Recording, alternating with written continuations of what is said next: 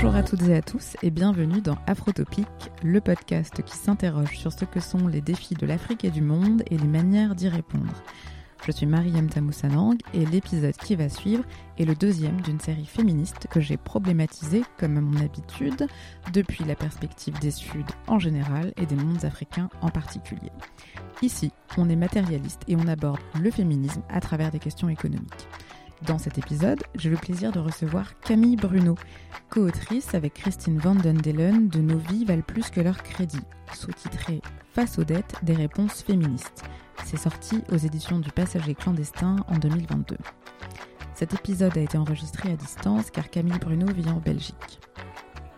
Dans cet entretien, on parle de dette, mais surtout de la réalité matérielle qui découle de ce système politique et économique et de ses conséquences spécifiques dans la vie des personnes qui expérimentent la condition femme.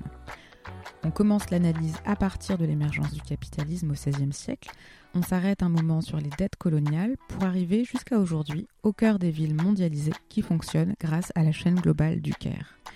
Camille Bruno nous explique comment l'État social y est notamment remplacé par la mère sociale.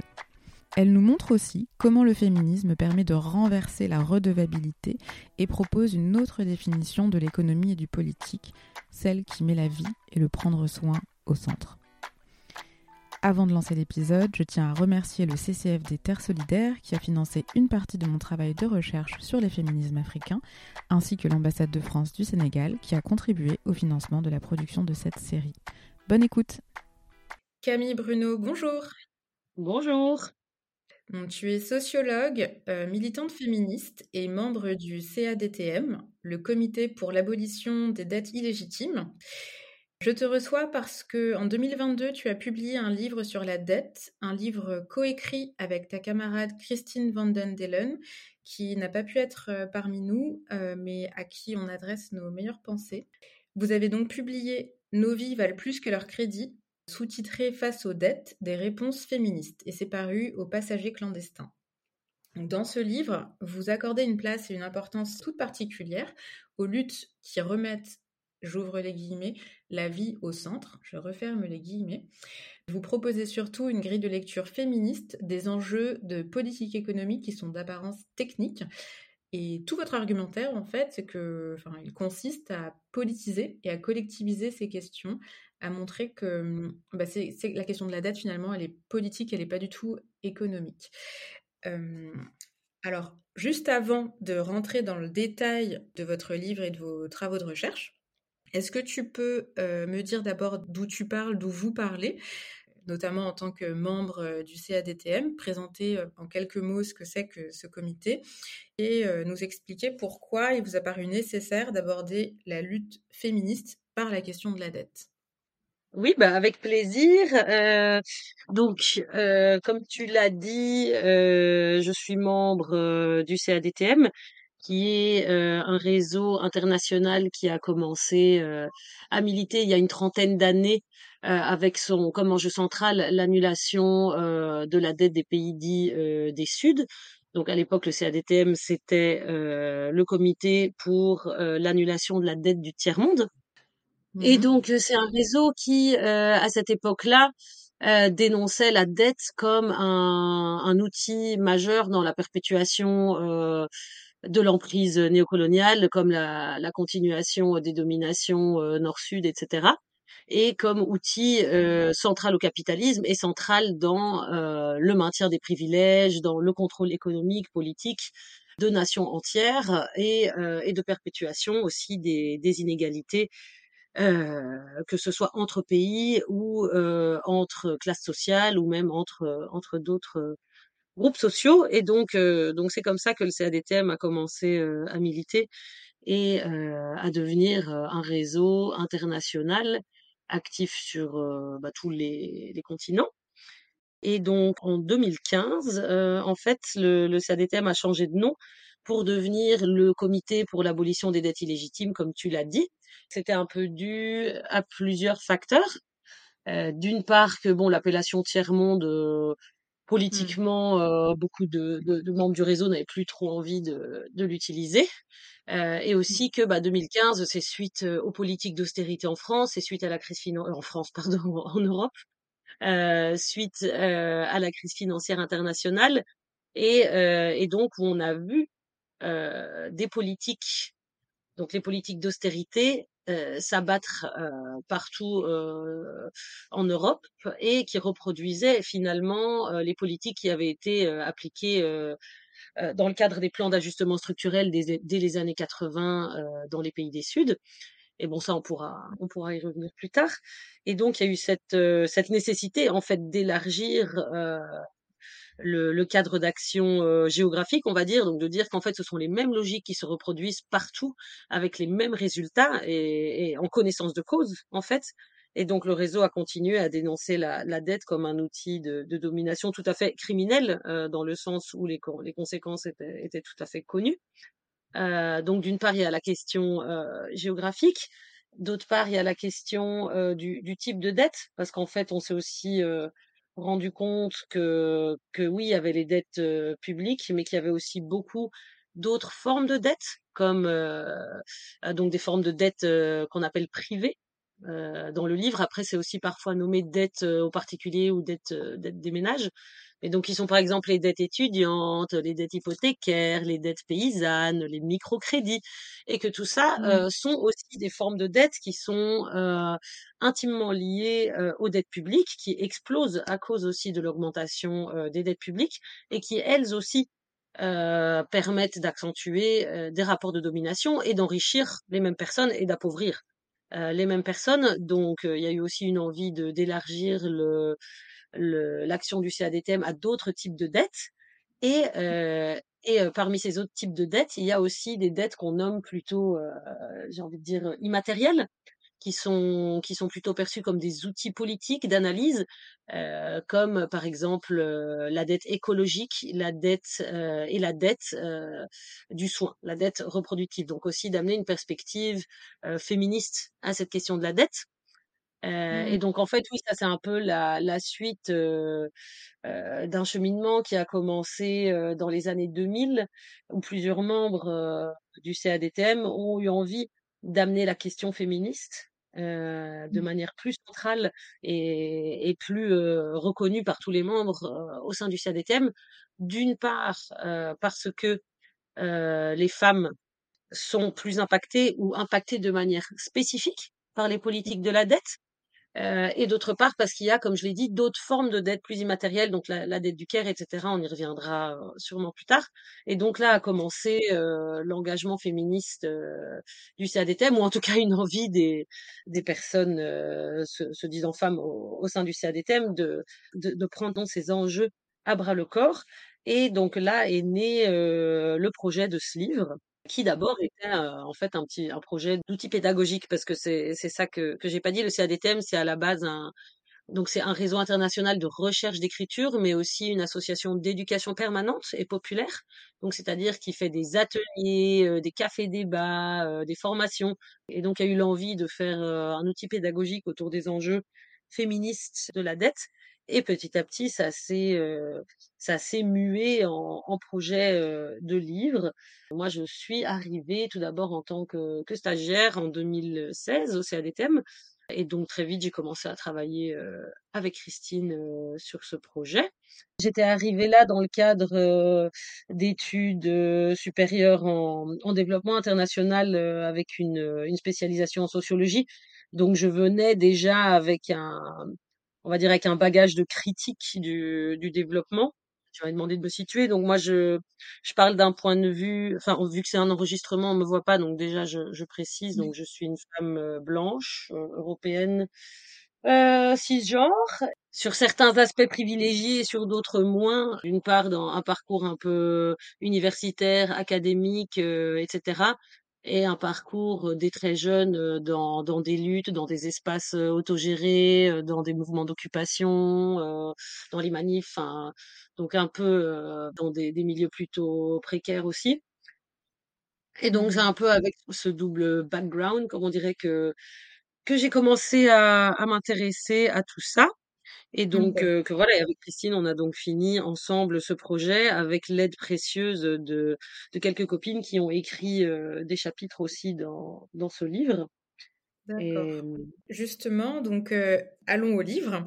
Moi, ce qui m'a beaucoup plu, c'est que bah, précisément, tu l'as expliqué en introduction, il y a vraiment ce lien entre à la fois le nord, le sud, la manière dont le système d'aide est global, globalisé, mais dont il joue différemment sur différentes populations et qui se matérialisent en fait dans des outils et des dispositifs qui sont différents. Tu, l'as évoqué, euh, il y a le microcrédit au sud, euh, mais finalement, euh, bah, il y a le crédit à la consommation au nord, quoi, ou ce, type d'outils. et ce que j'ai trouvé est-ce que pour poser les bases et le contexte, j'ai trouvé ça très pédagogique dans le livre, justement, quand vous revenez sur l'apparition du système dette et ses conséquences, mmh vous remontez jusqu'au Moyen Âge, à la fin du Moyen Âge, pour en ce qui concerne les sociétés occidentales, et vous faites aussi un, il y a toute une partie sur l'apparition de ce système, la mise en place de ce système dans les sociétés du Sud, et notamment sur le continent africain au moment des indépendances. Est-ce que tu peux nous faire un petit topo, nous resituer à grands traits voilà ce, moment de l'apparition, la mise en place du système de la dette en Occident et en miroir beaucoup plus tard en fait au bout de la chaîne la manière dont le, même type de processus s'est retrouvé à l'œuvre sur le continent africain. Oui, tout à fait. donc peut-être juste une chose qui est que nous, dans le livre, en tout cas, on fait effectivement une analyse historique qui commence à la fin du Moyen Âge et où c'est presque un petit regret qu'on a eu, où on n'a pas vraiment, on n'est pas vraiment remonté très très loin dans vraiment l'apparition de la de la dette en tant que telle, mais on s'est plus intéressé à l'émergence du capitalisme, donc plus plus largement. Euh, en Occident. Euh, et que, enfin, c'est effectivement intéressant de, de resituer ces grandes étapes du, du capitalisme euh, en parallèle à, à l'état de, de la dette. Euh, mais donc, donc voilà, on n'a pas fait une analyse historique de, de l'endettement au Moyen Âge, mais plus de, de l'apparition des, des, des, modes de fonctionnement euh, capitalistes et marchands, mais qui sont donc intimement, intimement liés à la dette. Et, euh, et donc, comme on, comme on le dit au début du livre, euh, et comme l'on l'on dit mieux que nous, euh, différents penseurs comme David Graeber, par exemple, euh, la dette, elle a, elle a toujours existé sous différentes formes. Elle a toujours été déterminante de, des rapports sociaux, du quotidien de nombreuses personnes, mais c'est seulement plus récemment qu'elle a commencé à, euh, à primer en fait sur toute autre préoccupation sociale ou éthique, je veux dire, parce qu'avant il y a eu des mouvements, euh, enfin des, des moments d'annulation de dettes collectives par les pouvoirs publics, etc. Mmh euh, en Europe. Et donc ça, c'est des choses qu'on ne voit plus parce que la dette justement est, a été un peu érigée en c'est un une obligation morale c'est enfin tu, ne peux pas ne pas rembourser. Et donc c'est bien ça qui justifie les pressions et les politiques mises en place au nom du remboursement de la dette qui en fait prime euh, prime sur toute autre euh, priorité enfin pour ce qui selon nous devrait être des priorités sociales et économiques comme par exemple le système de santé etc donc nous, un, un moment qu'on qu'on a, qu'on a considéré charnière, c'est le XVIe siècle, parce que c'est là que vraiment s'opère une transition de ce qu'on ce qu'on appelle le féodalisme, c'est-à-dire un système de, de production qui était plus euh, basé sur euh, l'existence de communs euh, et sur euh, sur donc la une répartition de la terre et du travail en fonction des, des seigneurs. Donc on avait des, donc les serfs qui travaillaient pour les seigneurs, qui faisaient la, la corvée Hein, c'est ça, c'est de là que vient le mmh terme, en échange de terres en fait, et donc il y avait aussi des terres qui étaient mises à disposition. Et en fait, à cette époque-là, euh, on avait une division sexuelle du travail, ou en tout cas une division hiérarchisée sexuelle du travail, qui était beaucoup moins importante que ce qu'on a vu aujourd'hui. Et donc c'est vraiment avec l'apparition euh, du salariat qu'on a vu apparaître cette formalisation et cette séparation de ce qu'on appelle la sphère privée et la sphère publique, donc ce qui était rémunérateur, ce qui amenait un salaire, euh, et ce qui n'en amenait pas, et donc ce qui a été euh, donc dans une société capitaliste considéré comme productif ou improductif. Mmh. Et donc c'est vraiment cette euh, cette primauté du, du salariat et du, du, monétaire qui a commencé à, à, vraiment accentuer cette hiérarchisation en fait, à dire que les activités qui étaient effectuées par une majorité de femmes valait moins, était moins productive, était moins importante parce que non marchande. Alors que en fait, elle, elle, elle contribue tout à fait autant à la communauté, aux économies locales, etc. Et donc, c'est vraiment au moment de l'émergence du capitalisme qu'on voit, euh, on voit cette hiérarchisation en fait, et qu'on voit, euh, qu'on voit apparaître aussi des, des mouvements euh, bah, de répression en fait euh, envers les, les, luttes qui s'y opposent, envers euh, les femmes qui ont été qui ont été accusées de sorcellerie.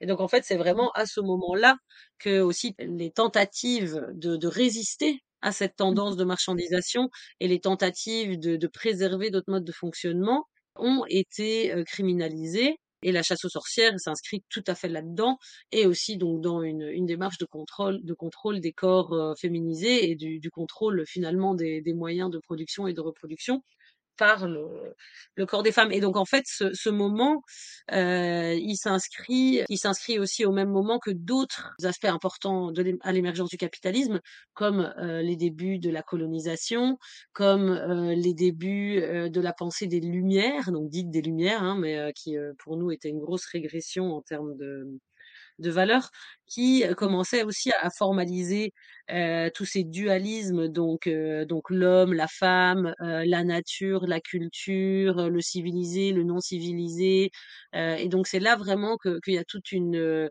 une pensée basée sur des dualismes et sur des hiérarchies qui se met en place et, euh, et qui s'entrecroisent. Donc on a euh, euh, les femmes et particulièrement les femmes non blanches, les femmes des colonies qui sont qui sont associées à la nature, au sauvage, à des choses comme ça et qui sont des choses qu'on a donc à cause de leur infériorité le droit de d'exploiter, le droit de contrôler. Euh, et donc, euh, donc nous, on lit vraiment cette, cette apparition du capitalisme avec une transformation des rapports euh, de genre et de classe. Et donc, c'est aussi à ce moment-là que, notamment euh, à cause de l'entreprise coloniale, que euh, la finance euh, se développe et qu'il y a énormément de d'emprunts qui sont contractés par les puissances colonisatrices et impérialistes pour aller, euh, enfin pour financer ce projet colonial, que ce soit euh, pour euh, les voyages, les armées, euh, les bateaux, que pour mettre en place l'exploitation des ressources, enfin des dites ressources dans les territoires colonisés. Donc l'argent qui a été contracté et qui a permis aux, aux, nouvelles grandes banques européennes, donc il y avait la Banque de France, la Banque d'Angleterre, qui ont donné beaucoup de, de crédits à ce moment-là, donc de faire des profits faramineux. Et donc tout ça n'a pas permis par exemple, construire des, des infrastructures euh, qui seraient utiles dans les territoires colonisés, mais bel et bien de, euh, de financer l'entreprise coloniale et euh, de financer l'acheminement des ressources exploitées vers, vers les empires impérialistes. Je parle de ça parce que justement, c'est là qu'on situe le commencement de la dette dans les pays du Sud. Mmh parce que alors on qu'elle est, qu'elle est apparue principalement de trois manières, ou en tout cas de deux manières. D'une part, via ce qu'on appelle la dette coloniale. Donc, c'est-à-dire que euh, au moment des indépendances, euh, en fait, de nombreux pays on, se sont vus imposer comme condition le fait de d'accepter de rembourser cette dette qu'avaient contracté les puissances coloniales en échange de leur indépendance. Donc, par exemple, la République démocratique du Congo, euh, donc à l'époque le Zaïre, contre leur indépendance, on leur a imposé de payer 300 millions sur les 510 millions euh, de francs belges de, de dettes. Donc c'était donc c'était le, le, royaume de Belgique qui avait mmh. contracté ses dettes euh, à des groupes bancaires, donc 510 millions, pour financer euh, l'acheminement des ressources euh, de là où elles étaient exploitées, donc par exemple le caoutchouc, etc., au Congo, vers la Belgique. Donc c'est concrètement à ça qu'a servi cet argent. Et, euh, oui. et donc c'est euh, le peuple congolais à son indépendance qui a dû porter le fardeau de cette dette, donc de leur propre euh, asservissement. Donc c'est d'une violence inouïe. C'est ce qu'on appelle la dette coloniale. Donc c'est cette dette qui a Mmh. été héritée au moment euh, des indépendances. Il y a d'autres exemples. Donc Haïti, par exemple, a dû a accepté euh, une dette énorme pour éviter euh, un retour à, à l'esclavage qui a pendant des années représenté 4 cinquièmes de son budget national. Euh, on a la Tunisie qui a qui a dû racheter, qui s'est endettée pour racheter ses propres terres. Enfin, donc il y a, y a d'une violence inouïe. Et donc ça, euh, ça veut dire que les toutes jeunes nations ont commencé dans une condition euh, économique de, de, surendettement, en fait, dès le départ.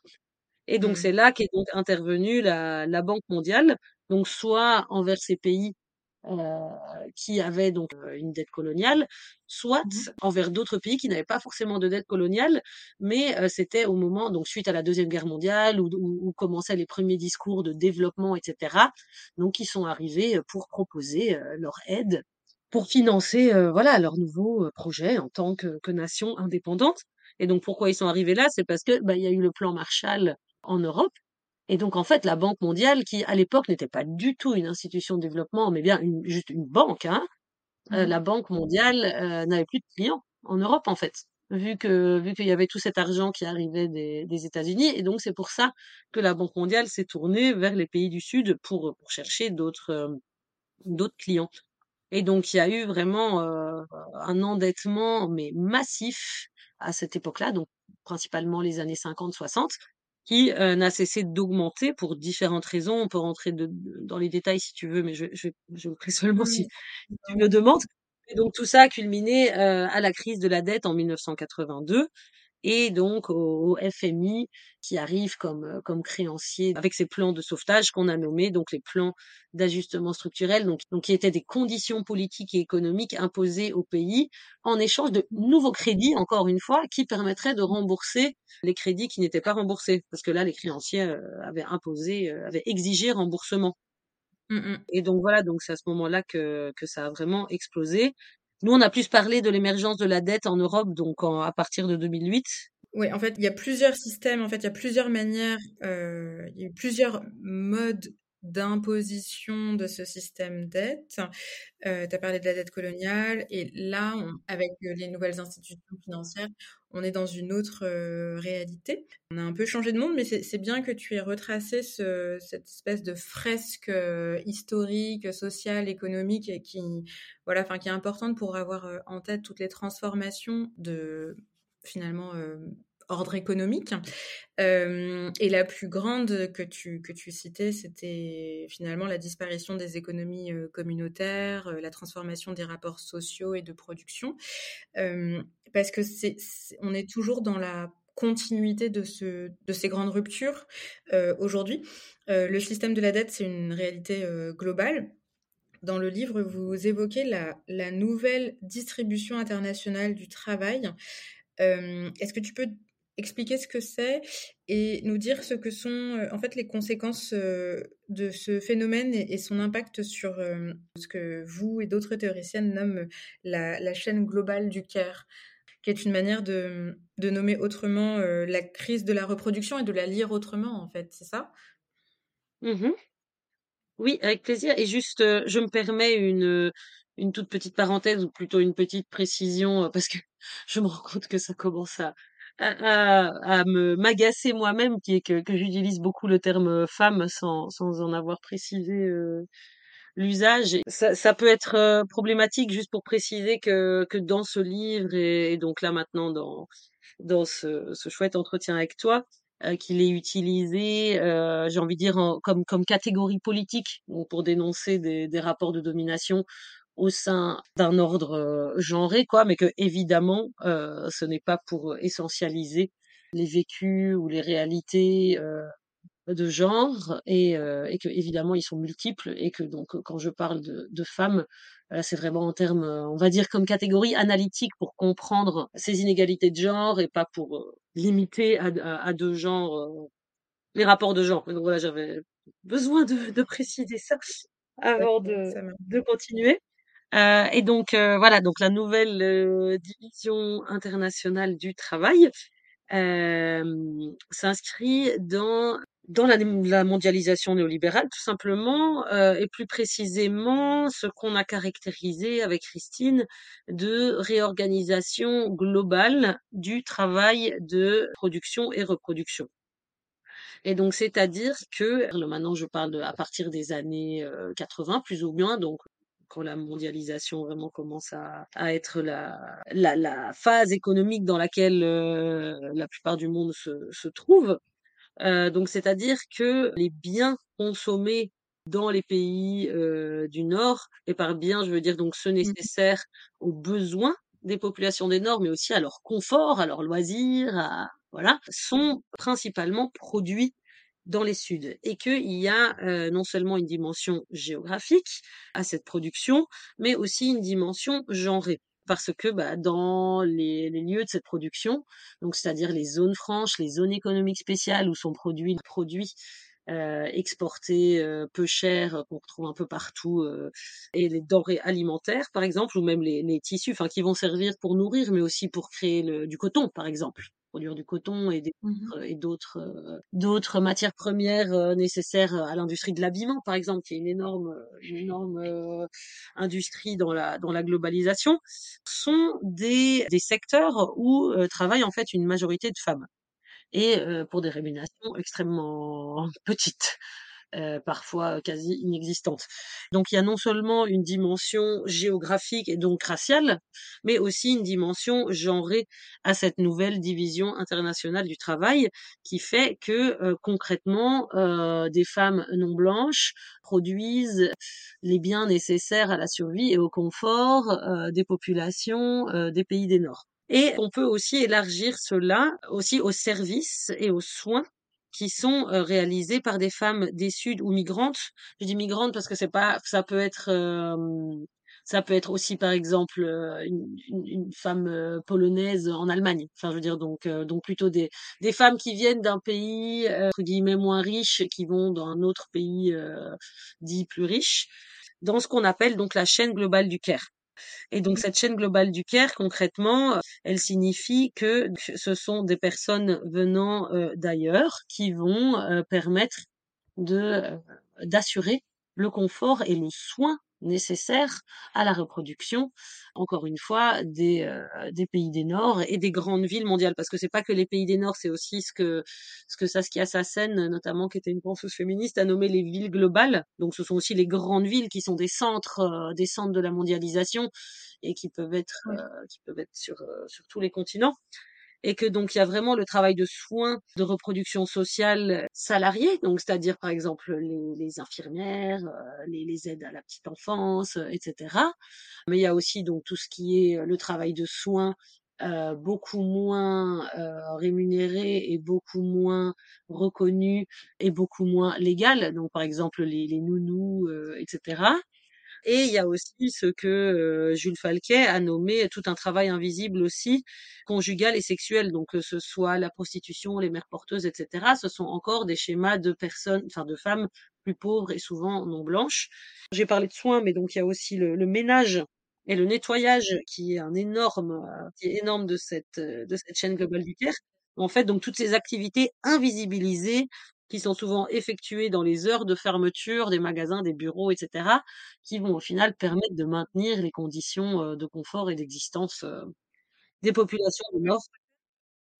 Saskia Sassen parle du travail de maintenance des villes.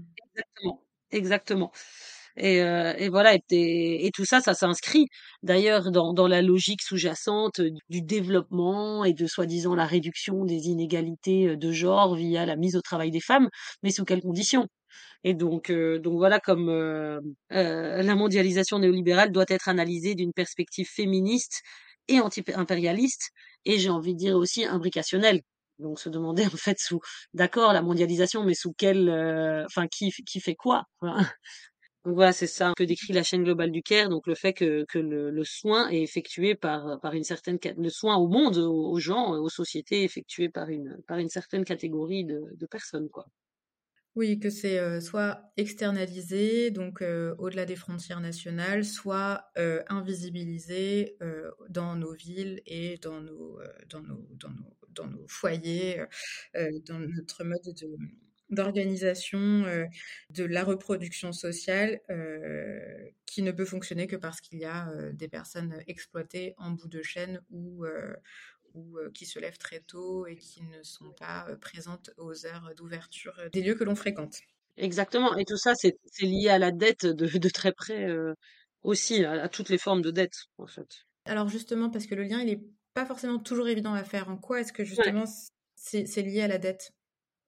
Bah, d'une part, donc il y a, y a le fait que beaucoup de, de ces personnes qui migrent, en fait, le font à cause de la dette dans leur pays d'origine, donc la dette publique, qui aura, via les plans d'ajustement structurel ou d'autres conditions euh, imposées au nom du remboursement, euh, soit détruit les économies locales, soit détruit euh, les services publics, euh, euh, soit créé des conditions de, de violence. L'endettement d'un pays contribue énormément à la précarité qui va pousser des personnes euh, à migrer. Euh, Mmh. et que euh, en fait dans, dans tout dans tout le processus la dette est présente parce que migrer en fait souvent ça signifie s'endetter. Il y a très peu de personnes qui migrent sans s'endetter pour financer par exemple leur voyage. Enfin, ou on leur prête de l'argent, enfin même la famille, hein, pas forcément des Ouais. passeurs, ou enfin mais qui, qui, qui partent euh, endettés. Euh, et que euh, ce sont aussi les conditions économiques des pays où ces personnes migrent euh, qui vont déterminer les conditions dans lesquelles celles-ci vont travailler. Donc, je veux dire, en, elles migrent euh, d'un pays euh, surendetté euh, où euh, les services sociaux ont été détruits, etc., pour aller dans un pays, certes, enfin, les, les perspectives économiques ont peut-être l'air plus intéressantes, mais qui, au final, ont également une demande de main-d'œuvre pas chère et sous-rémunérée parce que parce que là aussi le marché du travail est, euh, est influencé par la dette et que là aussi on a on a effectué des coupes budgétaires dans euh, les prestations sociales, dans la protection sociale, dans euh, les services publics, dans euh, le secteur de la santé, etc. Et donc il y a une demande de, de main-d'œuvre pas chère, d'une part à cause de la dette, mais aussi de par la, la tertiarisation euh, du marché de l'emploi et qu'une fois sur place, bah évidemment, il y a, on s'endette de nouveau. Et donc on voit aussi quand on regarde les, les profils, on va dire, c'est c'est pas le mot là tout de suite, mais de l'endettement privé. Là aussi, en fait, on va s'endetter pour se loger, on va s'endetter pour euh, pour acheter une voiture qui va être nécessaire pour se pour aller à son Mmh. travail, on va s'endetter pour différentes raisons, sans avoir les mêmes possibilités de remboursement. Donc ça, c'est aussi une chose qu'on montre bien dans le livre, qui est que au niveau de la dette privée, selon euh, dans, à quelle euh, catégorie sociale on appartient, on ne va pas s'endetter sous les mêmes conditions et on ne va pas réussir à rembourser de la même manière et ni s'endetter pour les mêmes raisons. Et donc là, la dette est, est présente euh, là aussi. Puis ensuite, de manière euh, donc qui, qui nous tient très fort à cœur dans le livre, tout ce travail de soins, donc de la chaîne globale du care, amène aussi à, à la question de la, de la dette du soin, donc du qui doit à qui, et en fait qui concrètement travaille pour qui. Et, Mmh. Et donc, enfin, qui inverse la logique de la dette. Donc, il y a aussi cette, euh, cette notion-là de la dette qui est présente dans cette réflexion. Mmh. Ce que tu expliques en fait, c'est que la dette publique ou privée, euh, peu importe la modalité, euh, au fond, elle conditionne énormément la vie de, des populations, que ce soit au nord ou au sud. hein.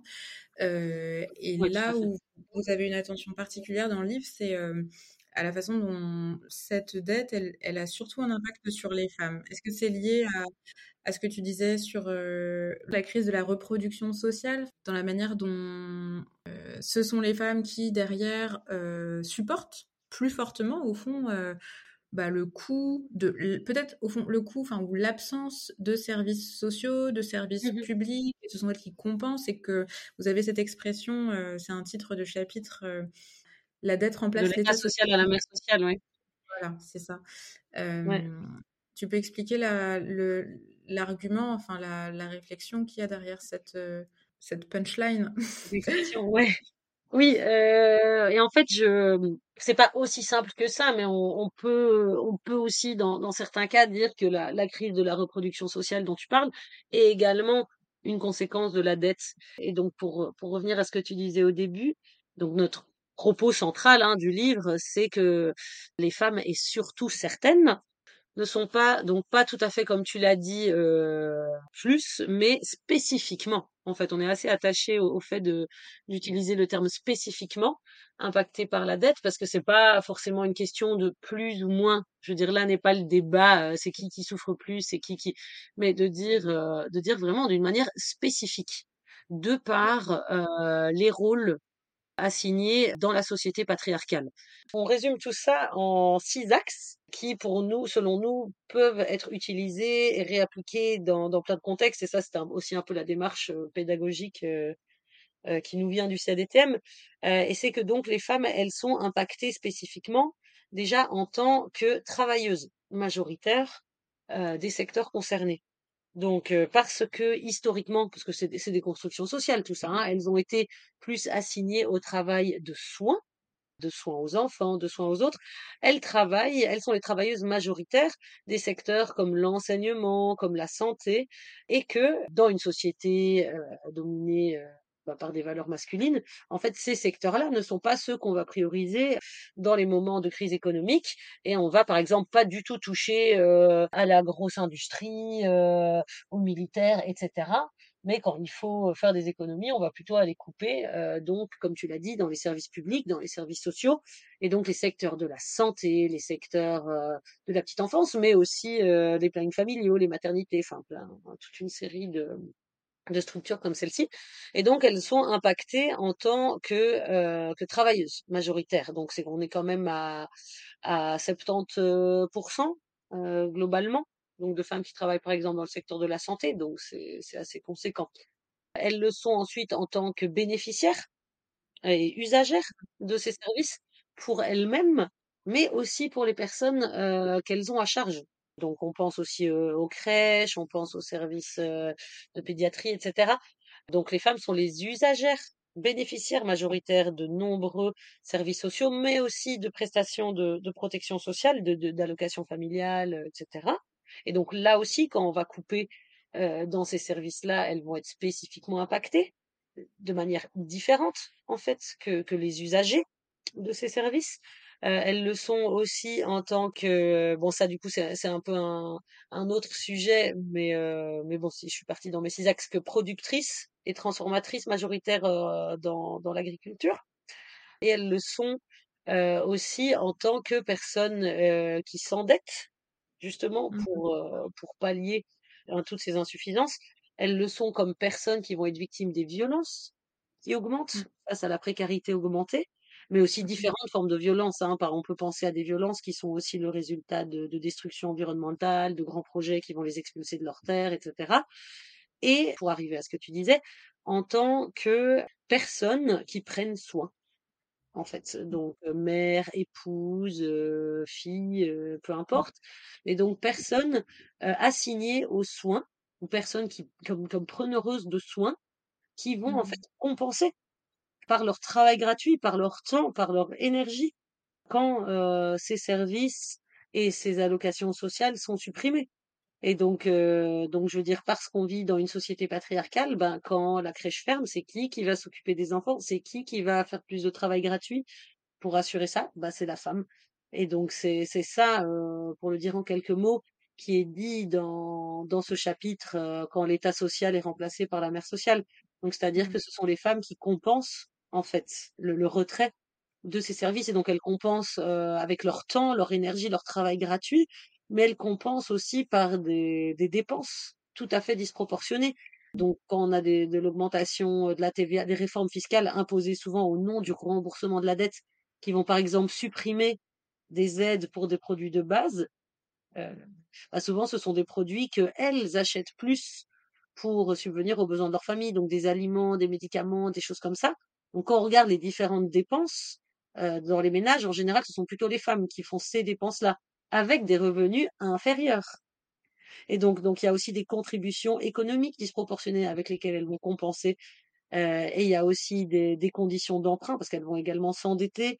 Et, et, vu mmh qu'elles ont, qu'elles ont des salaires inférieurs, elles vont devoir emprunter avec des taux d'intérêt plus élevés, car elles sont considérées comme des, comme des emprunteuses euh, plus risquées, vu qu'elles gagnent moins, par exemple et eh ben donc elles vont aussi au final rembourser plus et, et, mettre plus finalement dans la poche des mêmes groupes bancaires qui ont créé cette crise euh, au départ.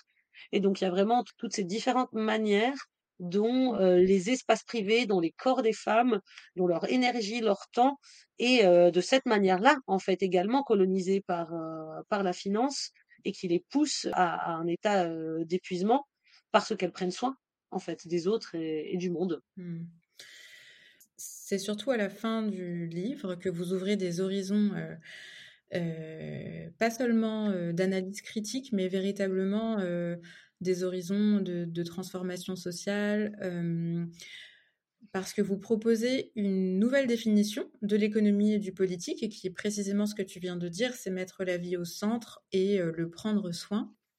vous terminez le, livre voilà, sur cette idée que la dette, c'est un enjeu qui est mal compris, qui est mal posé, notamment parce qu'il est mal énoncé, que le problème est mal posé, qui s'inscrit dans le paradigme de la pensée dominante et d'une économie qui invisibilise euh, la majeure partie du travail et toutes les activités qui sont nécessaires à la continuité de la vie.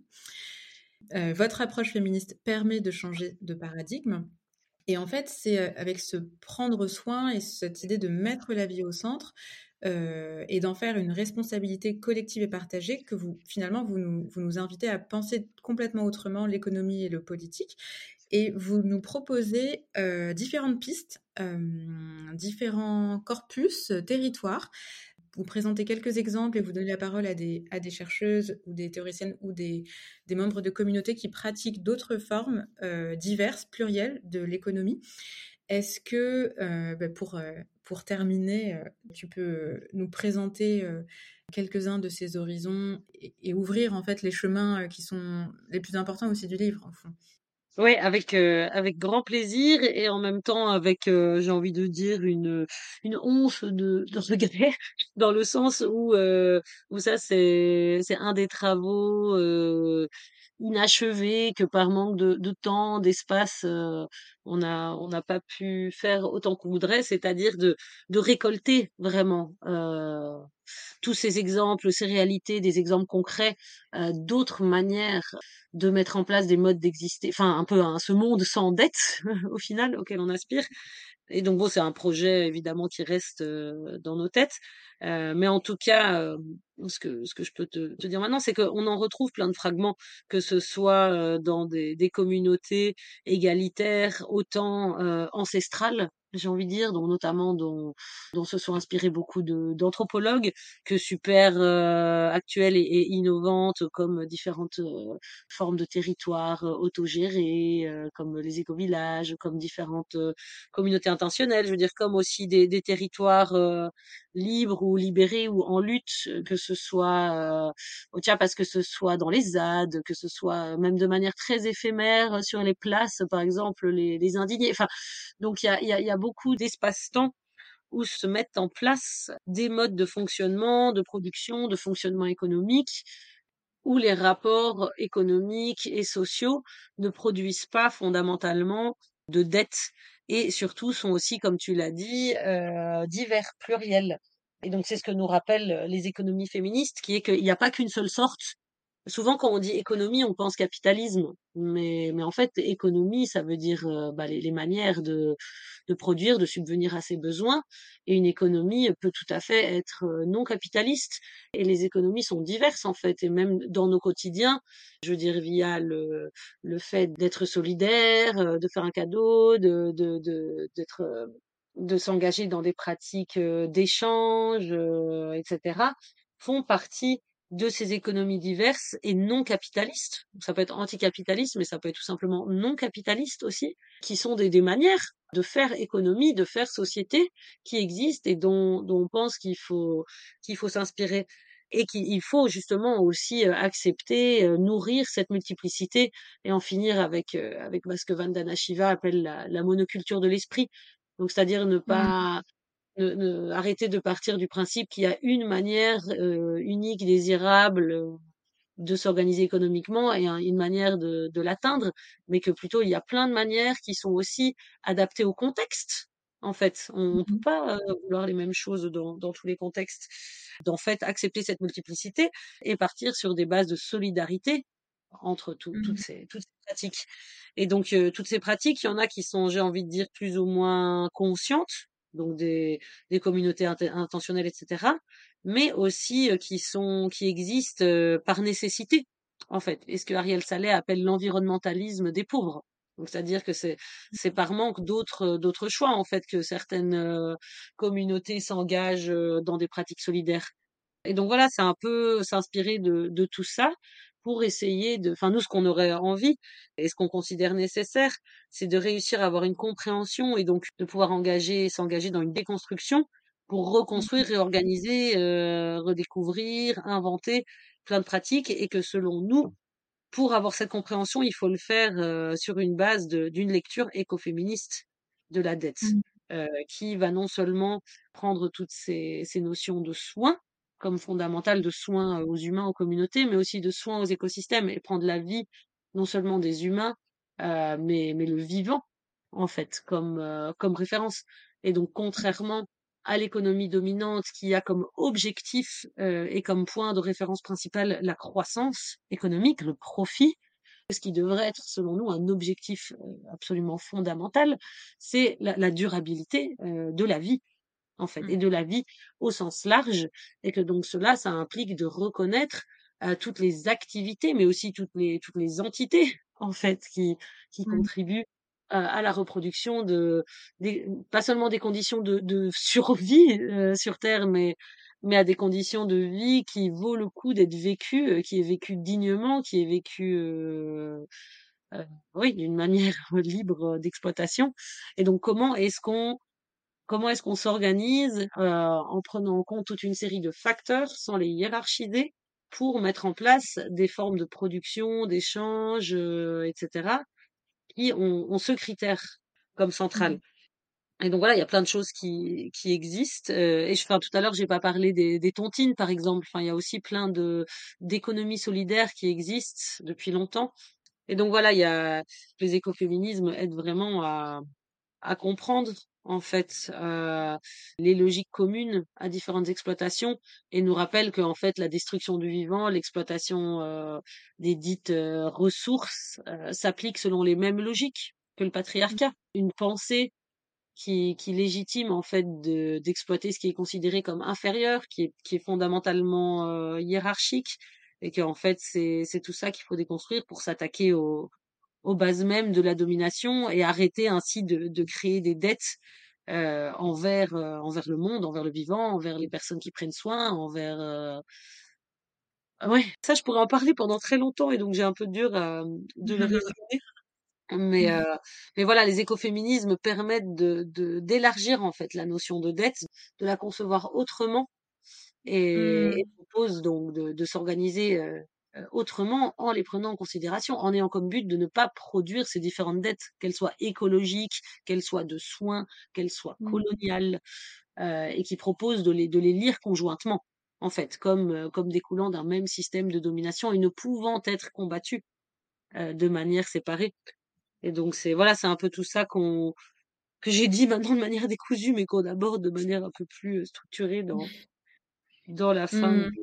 Oui, oui. Non, le dernier chapitre est, euh, est, très, est très bien fait et, et, vous terminez un peu d'ailleurs sur une sorte de cahier des charges euh, qui ferait donc euh, du prendre soin une responsabilité collective et partagée euh, vous, enfin, vous listez pratiquement euh, ce qu'il faudrait faire euh, euh, en termes de reconnaissance de la valeur des interdépendances, de la vulnérabilité, de la centralité des soins et des liens, une sorte de voilà. Ce qui apparaît très clairement, c'est que bah, comme tu le disais, il y a une multiplicité, une pluralité de formes d'économie possibles et que finalement, on peut tout à fait euh, envisager. Et d'ailleurs, il y a plein de, de, de, communautés, de territoires, de sociétés dans lesquelles euh, l'accès euh, aux biens, aux services n'est pas nécessairement marchandisé, ne passe pas toujours par de la médiation voilà, financière,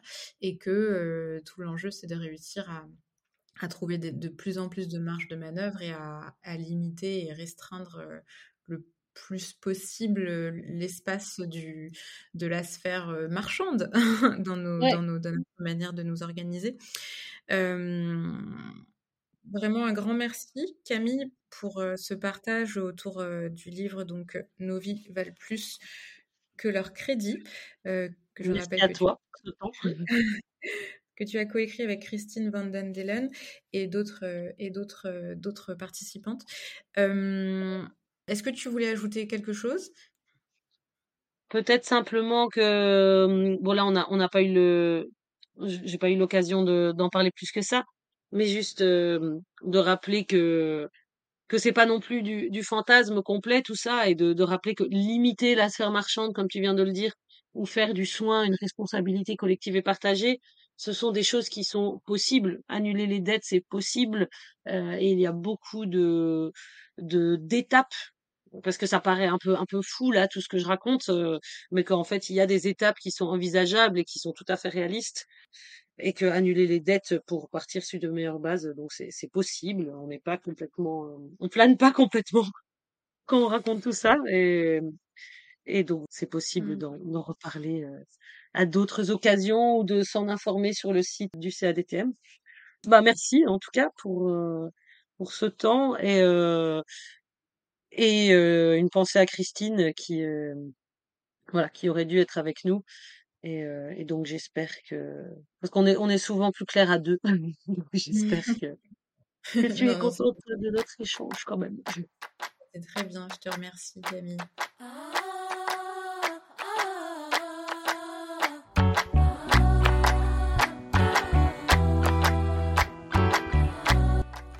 Voilà, c'est la fin de cet épisode. J'espère qu'il vous a plu et que vous le partagerez autour de vous. Afrotopic est un podcast indépendant qui a envie de le rester. Si vous aimez mon travail, soutenez Afrotopic avec un don sur Eloasso, je mets le lien en description. Vous pouvez également soutenir le podcast en mettant des étoiles et des commentaires sur votre plateforme d'écoute favorite, cela permet d'améliorer le référencement. Afrotopic est sur Instagram et si vous souhaitez être informé des événements en public, je mets également le lien vers la newsletter en description. À bientôt!